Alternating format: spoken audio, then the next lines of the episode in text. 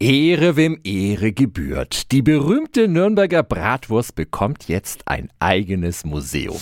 365 Dinge, die Sie in Franken erleben müssen. An diesem Wochenende ist das Museum feierlich am Nürnberger Trödelmarkt eröffnet worden. Rainer Heimler ist der erste Vorsitzende des Schutzverbandes Nürnberger Bratwurst. Was sehen wir denn alles im Museum? Die gesamte Geschichte der Nürnberger Bratwurst seit dem Jahr 1313 Metzgerhandwerk seit dem Mittelalter bis heute, die Herstellungsweise, also rundum alles, was mit der Nürnberger Bratwurst zusammenhängt, werden Sie auch sehr attraktiv gestaltet erfahren. Und weil die Konkurrenz an Bratwürsten aus Coburg, Frankfurt oder Thüringen sich einbildet, die beste Bratwurst zu sein, stellen wir hier jetzt mal ein für alle Mal klar. Gerade im gegrillten Zustand haben Sie ja doch mehr dieses Röstaroma, als wenn Sie eine großformatige Bratwurst im Mund haben. Die schmeckt vielleicht auch gut, aber nicht so gut.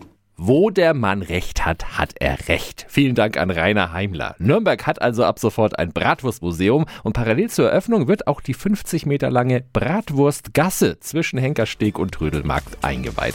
Alle Infos finden Sie auch nochmal online unter radiof.de. 365 Dinge, die Sie in Franken erleben müssen. Täglich neu in Guten Morgen Franken um 10 nach 6 und 10 nach 8. Radio F.